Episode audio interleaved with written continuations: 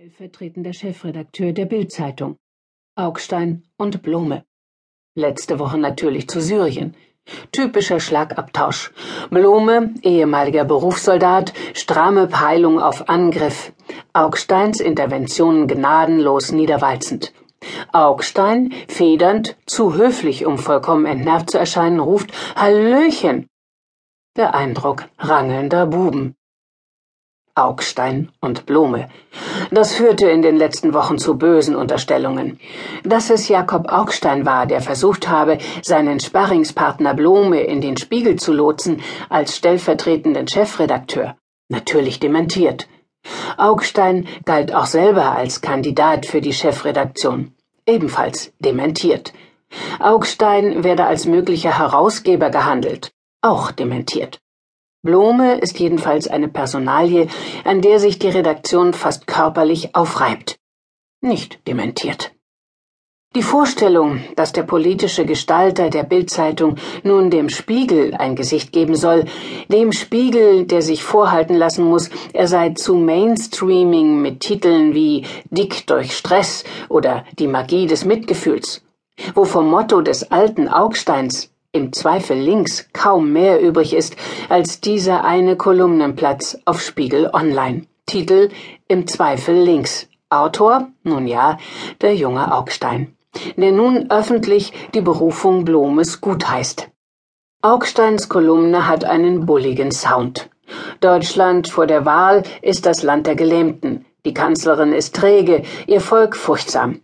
Merkel und die Deutschen bilden ein Bündnis der Angst. Einziges Ziel die Flucht vor der Verantwortung.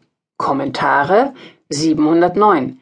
Facebook-Empfehlungen 6,999.000. Twitter 281. Binnen Stunden. So viel geklickt wie Augstein werden wenige im Betrieb. So wahrgenommen möchten oder werden aus seiner Generation vielleicht nur noch Ulf Poschardt oder Claudius Seidel oder Nils Minkmar. Viele Neider schauen auf Augstein wie in einen Spiegel. Sie vergleichen sich natürlich. Sie fragen sich, wieso der so erfolgreich ist. Natürlich das Geld. Vermutlich ein Herrenmensch. Augstein polarisiere wie kaum einer, sagt Jana Hensel, die Augstein als stellvertretende Chefredakteurin berufen hat.